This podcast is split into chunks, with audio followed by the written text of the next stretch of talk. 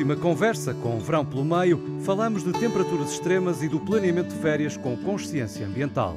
E agora de volta assinalamos o início do ano letivo com velhos problemas e problemas semelhantes para professores e alunos. Time it was and what a time it was, it was A time of innocence, a time of Long ago it must be I have a photograph. Preserve your memories. They're all that's left you.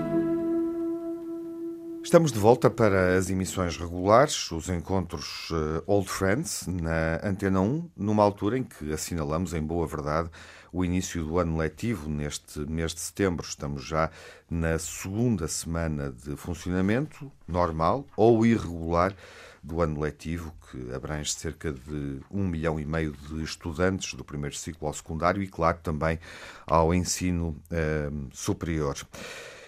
Há horas de furo, cerca de 15 mil horas de furo, sem solução imediata em diversas disciplinas, com o Ministério da Educação a assegurar que vai colocando professores diariamente para preencher eh, as vagas. Coloca-se a questão da atratividade da profissão dos eh, professores, eh, olhando para um corpo docente que está mais envelhecido e com uma perspectiva de milhares de professores a aposentarem-se no decorrer deste ano letivo, para além do custo da habitação exorbitante que por vezes trava as deslocações dos professores para eh, outros lugares e, por vezes, a solução não aparece ou vão surgindo soluções mitigadas. Quando falamos de alojamento, falamos de um problema que diz respeito às famílias com filhos em idade universitária, falamos do problema dos estudantes universitários que procuram casas ou quartos para arrendar as rendas eh, registram, eh, enfim, uma subida de preço acentuada, mas também um aumento do número de quartos para arrendar. Estudos do setor imobiliário demonstram que há esta dupla realidade: mais quartos para arrendar, mas apesar disso, o valor, a mensalidade a pagar pelo arrendamento de um quarto também vai duplicando em diversas cidades. Eh, enfim, eh, Braga terá sido a cidade onde o custo eh, da renda do quarto registrou durante este ano um aumento maior. bom, e olhando para os valores, percebemos que, em média, alugar um quarto custa em Lisboa, a cidade mais cara, cerca de 500 euros mensais no Porto 400, Setúbal e Faro 380, depois em Aveiro cerca de 350, Braga também, uh, neste momento é esse o valor médio. Coimbra, Leiria e Santarém são as cidades onde o custo do quarto, de acordo com os estudos do setor imobiliário, são mais baixos, rondando os 270 aos 290 euros por mês. O ano letivo começa e os problemas são os do costume, uh, com greves também no horizonte, greves que estão a decorrer e um aviso de greve nacional marcado para o início de outubro, para o dia 6 de outubro. Vamos debater uh, este tema nesta primeira emissão com o Manuel Sobrinho Simões. Olá, Manuel. Olá, bom dia. O Júlio Machado Vaz. Olá, Olá Júlio. Olá, Bom dia, boa tarde, boa noite. E o antecipo-me. Olá, Tiago Alves. Olá, Miguel Soares, viva. viva. Conforme nos estejam ouvindo. Boa tarde, boa tarde no fuso horário da rádio. Para o Manuel já percebemos que é sempre bom dia. Não. O que é ótimo. Claro. E no, caramba, não é? Bem, claro. para, o, para o Manuel é sempre o raiar o sol. Exatamente. O Tiago tocou aqui em diversos assuntos que marcam o arranque deste ano letivo uh, e que afetam a comunidade escolar, seja alunos, seja professores, uh, seja outros agentes, desde logo os pais, claro está, uh, mas tocou aqui num assunto que é transversal, não diz respeito apenas ao ensino, e eu propunha começarmos a reflexão por aí pela questão do alojamento, que afeta uh, não só os uh, professores deslocados, que vão trabalhar para longe e que não conseguem muitas vezes suportar o peso de um quarto. O ministro da Educação referiu há dias que iria trabalhar no sentido de encontrar uma solução para hum, que sejam encontrados quartos, espaços a preço abaixo de mercado, um, isto sob a desconfiança dos sindicatos, um, mas para além de afetar os professores, afeta também os alunos que frequentam o ensino superior. E a questão é, Júlio Machado Vaz, começo por ti. Um, como é que se dá a volta uh, a um problema como este, que é transversal à nossa sociedade? A crise da habitação é de facto um problema global, mas que é muito sensível uh, numa área, a do ensino, que é particularmente relevante para o presente e o futuro do país? Pois, nós temos de ter a noção que quando se fala de habitação, não se está a falar do início do ano letivo barra habitação. Nós temos vindo a assistir a um, a um agravamento, não vou dizer explosivo, mas um agravamento progressivo, sem grandes planaltos, uh, do problema. Que, diga-se passagem, é um problema que extravasa a questão do ensino e, e, e da educação. É um problema para todos os portugueses, neste momento. E que, ainda por cima, uh, levantam uma questão, eu não nego as boas intenções do, do seu ministro, era o que faltava, mas que nós estamos a falar de ou construir casas, ou libertar. E aqui, por exemplo, já houve promessas que, tanto quanto eu sei, ainda não foram efetivadas e se calhar tinha sido execuível. Libertar espaços, etc. Mas estamos sempre a falar de soluções que eh, não são, digamos assim, encontradas na sexta-feira e postas em prática na segunda. Portanto, eu receio muito, por exemplo, tanto tu como o Tiago falaram nisso, aquilo que, que o seu ministro está a falar, a efetivar-se, vai ter resultados práticos em que altura deste ano letivo? Se é que é neste ano letivo. Mas pronto, admitindo isso. Porque nós estamos a começar. Ainda por cima, com uma espécie de tempestade perfeita, porque quer queiramos, quer não, isso é um velho hábito português também, é, eh, e até vou ser eh, minimalista. Em agosto o país para, vai a banhos, o que é um otimismo, porque a, maioria, a maior parte dos portugueses não vai a banhos a não ser em sua casa na banheira, porque não vai fazer férias para lado nenhum, mas as coisas param. E depois o que nós estamos a verificar, vocês disseram, na, nas greves que estão previstas, nas reivindicações que são subjacentes a essas greves e que não se limitam à recuperação do, do tempo perdido, na, no tipo de greves, porque não é apenas a greve de ai não, eu não vou, é também a questão das horas extraordinárias, trabalho não docente, etc. Portanto, é assim, é assim não, não vou ao ponto de comparar com uh, uh, a velocidade furiosa, que é o filme, já deve ir para aí no 24 uhum. ou qualquer coisa. Mas é um bocado a sensação que temos, que é uh, lá vamos nós em sessão contínua. Houve intervalo e agora as coisas. Até no, no discurso das pessoas, eu ouvi discursos de líderes sindicais dizendo que tinha havido alguns progressos antes do verão, mas depois acabam sempre a dizer, mas o que é fulcral continua por resolver. O próprio Presidente da República, eh, vamos usar um, um termo uh, mais ou menos uh, suave, aflorou a questão. E nós desaguamos, quer queiramos, quer não, naquilo que é a reivindicação máxima, que é a recuperação do tempo perdido. E aí, tanto quanto eu sei, os avanços são inexistentes. E, portanto, posso estar enganado.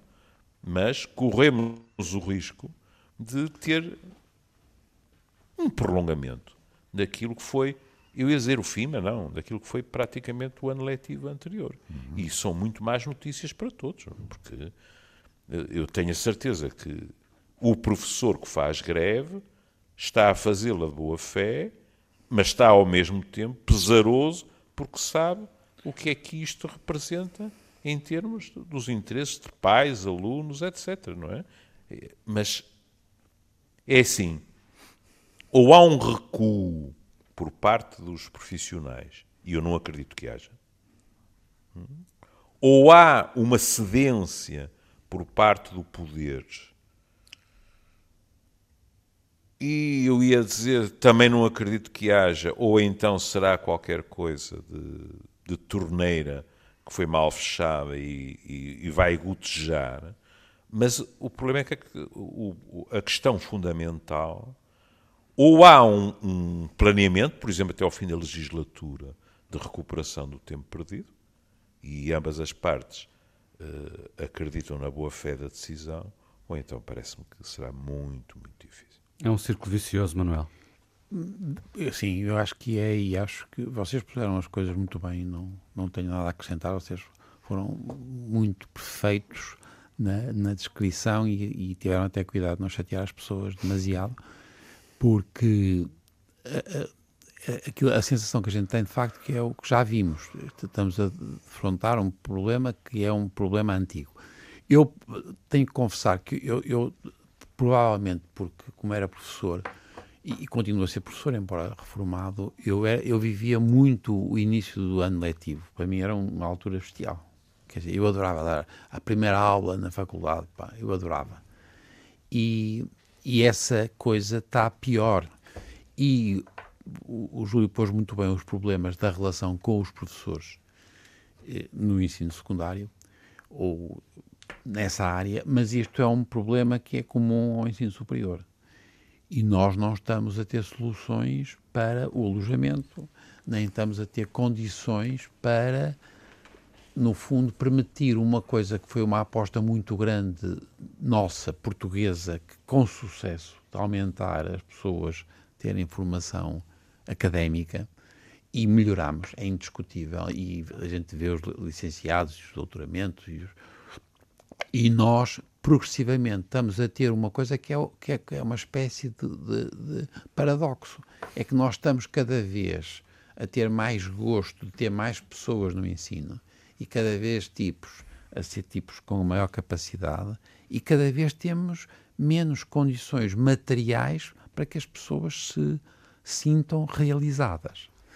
Eu sou muito sensível a isto porque eu estou, já disse, eu adorava uh, o ensino letivo e tem, eu tenho netos. Deixou de adorar. Claro, é verdade. E isso é. não é por eu, porque eu ainda continuo a fazer coisas que são as primeiras, as primeiras coisas também na, na, na investigação, etc. Eu estava, estava a ouvi-lo, estava a pensar nesta equação. Diz-se que em cada família há seguramente um professor, um hum. docente. Uh, estava aqui a imaginar uma família que tem que lidar com um professor familiar que se desloca, que está hum. nestas, nestas condições, lidar com estas dificuldades e que também tem filhos em idade universitária e, portanto, que também podem estar confrontados com a questão da, da e mudança. E é que nem que queira pagar para trabalhar, não é? No fundo tem que pagar para trabalhar quando, quando não consegue rendas baixas, uh, também não consegue uh, muitas vezes pagar para que os filhos estudem, não é? Claro, mas vocês estão a dizer uma coisa que também é verdade, é que nós sentimos a necessidade absoluta de ter presença. Isto é, porque nós tivemos, e é, foi uma tragédia em, em, todo o mundo, a história do, do Covid, o que aconteceu, é verdade. E criou-se uma possibilidade notável de fazer coisas à distância. Se há uma coisa que eu tenho a certeza que se não se deve fazer à distância, é o ensino. ensino. e pelo amor de Deus, quer dizer, percebam que aqui é que é, é mortal. E, portanto, se nós nos passar pela cabeça, isto é verdade para qualquer nível do ensino, nós damos cabo da coisa que é mais fundamental na aprendizagem, que é o contacto. E, portanto, eu sou muito sensível à sensação, e nós tivemos, de resto, penso que foi no público, por exemplo, fizeram uma. Fizeram, havia uma reportagem muito interessante sobre várias, penso que eram sobretudo raparigas, mas não tenho a certeza se eram rapazes e rapazes. Mas que, por exemplo, uma miúda que não, em vez de, era tão caro ir para Lisboa, uhum. que a, a miúda inscreveu-se em Madrid. Portanto, nós estamos a ter, independentemente das dificuldades reais das pessoas que não conseguem ter alojamento, mesmo quem tem possibilidades e pode julgar, a situação em Portugal é má, mesmo em comparação com a Espanha. O que é péssimo. E, portanto, nós temos que resolver isto de uma forma que volta a ter, volta a ter uma aposta na capacidade de mudar o futuro do país através dos seus agentes. E não há coisa mais importante que as crianças. Portanto, gente... e, e, como é que se muda isto? Porque nós todos ouvimos falar dos problemas, nomeadamente este, da crise da habitação, uh, que precisa necessariamente de uma resposta multidisciplinar e integrada, mas a verdade é que, e não havendo varinhas de condão, não se uh, assiste a reais progressos no sentido de uma resolução, de uma solução para, para, para isto, para este problema. Uh, assistimos a outras cidades, outros países a tomarem medidas no sentido de, de alguma forma, regular uh, a habitação. Hum. Uh, em Portugal parece haver alguma resistência a isso por agentes económicos, pelo próprio poder central. como explica isto, Manuel?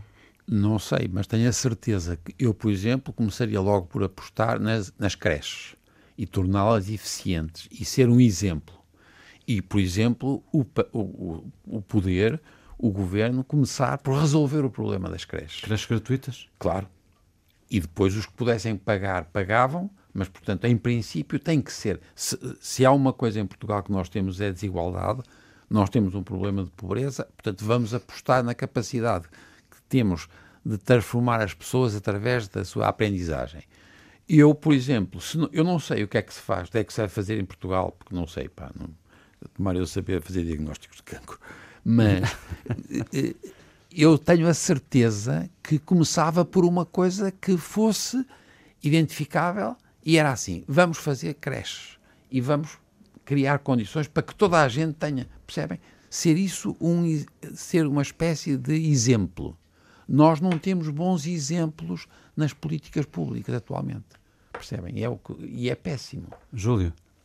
Eu, eu queria comentar uma, uma coisa que o Manuel disse, que é a questão do ensino à distância. Eu fiquei muito impressionado, peço desculpa, porque comecei a ver o programa uh, depois dele já se ter iniciado e, portanto, não, não fixei o nome das pessoas envolvidas, mas uh, vi um programa muito interessante na SIC Notícias sobre uh, as consequências, uh, nomeadamente da pandemia e do ensino à distância, etc., na criançada. E, e, foram feitas afirmações por especialistas que estão no terreno que, uh, desde logo, como psiquiatra, não são uma surpresa, mas são a confirmação de receios.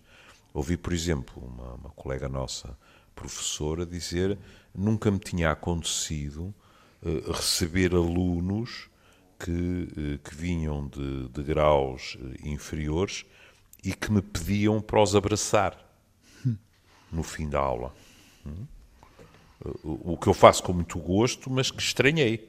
E comecei, a, no fundo, a debruçar mais sobre a questão e, e, e foi evidente para mim, portanto, para, para a colega, que havia um, um ressacar, digamos assim, de, de falta de contacto físico, mas literalmente físico, do tocar. Não era só da presença, era do tocar, o que, evidentemente, é algo que nos tem de preocupar em termos de, de consequências. E, aliás, mesmo uh, o correlacionar com as capacidades uh, das crianças, também já há estudos a dizer que houve consequências. Primeiro, esse aspecto. Depois, hum, eu, eu, eu ofereci-me a mim mesmo, com 30 anos de atraso, uma, uma viagem a Liverpool. Não, não vá uh, eu ter um treco, não é? E, hum. e o Paul McCartney ficar, Rumo à Meca ficarem, ficarem desfeitos, ficarem desfeitos por eu não ter lá ido, não é? Pronto. Mas uh, eu e o meu filho João uh, estabelecemos um acordo com um senhor que todos os dias, no seu táxi, faz a peregrinação, digamos assim, das casas de origem, dos sítios onde, onde tocaram primeiro, etc, etc.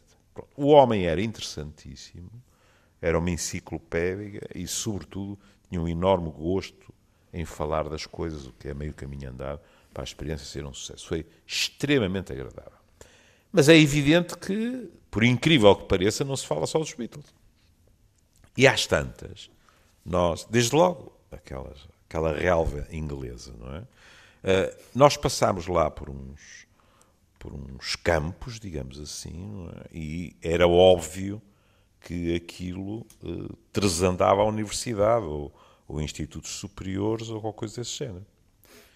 Coisa que nós perguntámos e que ele explicou, aqui é isto, aqui é ali. E depois havia edifícios grandes sobre os quais ele disse, com a maior das naturalidades, estão a ver, isto aqui está tudo vazio.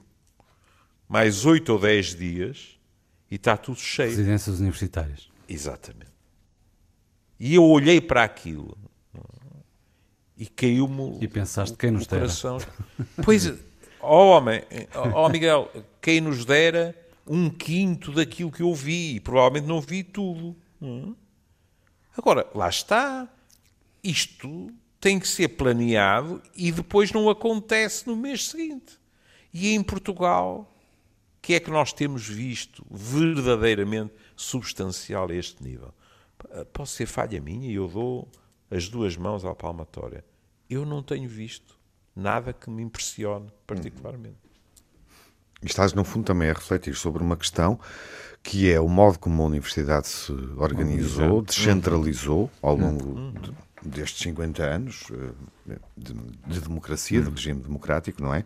Saindo de Coimbra, saindo de Lisboa, saindo do Porto, para Bragança e para a Covilhã. Claro. Eu nem referi na introdução o, custo, o custo de casa nessas, nessas duas cidades, onde, enfim, há, há menos procura. Eh, e quando olhamos para o problema do, do mercado imobiliário, do acesso à habitação, conseguimos perceber facilmente que alunos e também professores, embora a história dos professores seja mais antiga, estão hoje à mercê de um mercado que não protege verdadeiramente as pessoas ou que não tem preços confortáveis do ponto de vista do arrendamento para, hum, enfim, a mediania, digamos assim, a mediana a do salário português. Há muitos profissionais, não só professores, a dividirem quartos ou Exato. apartamentos e professores em com, algumas cidades com muitos anos de trabalho, para conseguirem com a nossa idade. o arrendamento, não é? Mas é, é verdade, e a vossa descrição é, é está correta, mas atenção, nós, quando comparamos, por exemplo, com os ingleses, as instituições são muito diferentes. Agora, aí o problema já não é do português, é da instituição. As instituições universitárias e os ensino superior, etc., eram instituições que tinham uma, uma aproximação global que tinha a, a, componente do alojamento, tinha a, a, a componente do desporto. Uhum. Atenção, que nós temos que melhorar muito no desporto e nas artes, porque nós não sabemos nada do que se passa com as crianças, mas temos a certeza que, para além, como ele dizia, quando eu disse o contacto, que o Júlio disse muito bem, é tocar, é as crianças nas creches, as crianças têm que fazer desporto e têm que ser estimuladas para a arte.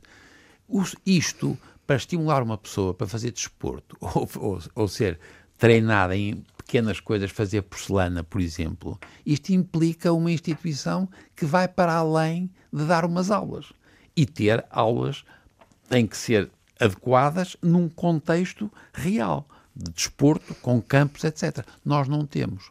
E, portanto, isso, é, isso agora passa muito também pela falta de qualidade das nossas instituições. A segunda coisa que falta, e já discutimos aqui muitas vezes, é a falta de investimento de capital público para fazer políticas públicas. E quando o dinheiro existe público, infelizmente nós não temos tornado a ideia de que o ensino era a coisa mais importante que nós tínhamos como sociedade. Isso é uma prioridade, claro. o investimento. Mas real. É, é, e, e, não é. Há, há, há, aqui um aspecto que, que pode provocar um sorriso até maroto em alguns dos nossos ouvintes, mas que traduz hum, a, mesma dificuldade. E para não estarmos sempre uh, a falar só de Portugal, há outros países que se deparam com estas dificuldades. E então, agora há uma nova moda, eu, não, eu desconheci em absoluto, mas uh, isto foi publicado há poucos dias. Há uma nova moda na Austrália que é uh, um degrau acima do partilhar o quarto, que é partilhar a cama. Pronto. E, portanto, há duas pessoas que, ou alternadamente. Isso será, isso, isso será desculpa? Estás a ver? É. Porque é que eu disse maroto? Conceito, uh, conceito. Ou alternadamente. Mas ou... até é muito triste, não é? Até é muito triste. Ah, não, mas é, pois a questão é essa. Pois. Ou ao mesmo tempo partilham literalmente a cama. E vou-vos uh, citar um, um texto que reza assim: São necessárias duas pessoas que respeitem o espaço, os valores e os limites uma da outra para fazer hot bedding. É como dividir um quarto com duas camas, no entanto, as pessoas dormem juntos na mesma cama, explica uh, a pessoa que está interrogada. Ora bom, em Sydney e Melbourne, dos estudantes internacionais inquiridos, o número é baixo, mas eles dizem que está a subir, 3% já estão neste regime, justificação e economizar dinheiro. E agora a malta pode dizer, juntar o útil ao agradável, se tivermos sorte uh, com o parceiro ou a parceira que temos, podemos dizer o que quisermos. Mas o que está subjacente também, de base, é a dificuldade de alojamento. Uhum. Sydney e Melbourne não são cidades nada baratas Pronto, também, não é? Não, eu, eu, não, eu não sei se, se amanhã não saio no jornal por ter dado uma ideia que vai modificar. Sim, claramente. O, o, os, os hábitos habitacionais, digamos assim. Tens noção de que da, daqui a um ano estaremos aqui a refletir sobre essa nova realidade em, em, aplicada uh, às camas portuguesas. Exatamente. Assim nós, assim nós percebêssemos o valor da, da coletividade, não é? Do coletivo, não é? Que, que, é outra coisa que isso, o Júlio tem discutido isto muito a propósito de facto das, dos meios sociais e agora a utilização do ensino à distância é uma demonstração ótima para a gente ver o perigo que há de aumentar o individualismo, quer dizer. E, portanto, de facto, se partilhar a cama ser uma forma, um first step. Não, eu, eu, eu, eu, assumo o meu conservadorismo. Eu preferiria que fosse no mínimo intermediate step, não é? Acho que não, não se vê como a liberdade um, um, um na cama, aí, outro no chão. é? Pronto, um na cama, outro no chão. E isto até abre a hipótese de gente que até pode comprar um andar, não é? Aparecer em casa de pessoas atrativas a dizer eu não tenho um tusto e preciso desta nova modalidade. É Agora, o pano feliz. de fundo é o, o pano de fundo está lá. É. Nós não estamos muito preparados para ouvir dizer que a malta em Sydney e em Melbourne está também uh, atrapalhadíssima não é, com o preço do, do alojamento. Mas está. Oh, Júlio, em todo o mundo, porque apesar pois. de tudo o que foi positivo nas sociedades ocidentais, eu não sei o que se passa na África, mas deve ser muito diferente, e também não sei o que se passa na Ásia, mas é porque nós passamos a ter pessoas que têm a aspiração de fazer uma, no fundo, terem uma vida com uma componente académica. Hum. E, portanto, isto não existia. Quer dizer, nós, já, aqui também já discutimos isto imensas vezes, quando a gente diz sempre, ah, Portugal tínhamos 5% que existiam e havia 95% que também existiam, mas eram invisíveis. Nós, felizmente, passámos a ter as pessoas a querem estudar. E as pessoas quem têm que ter capacidade para, para, ir mais longe. Nós achamos que temos a obrigação de criar condições. Isto é do país, é para ir mais longe. Para isso, estes invisíveis passaram a precisar de estudar em sítios e ter sítios e ter professores.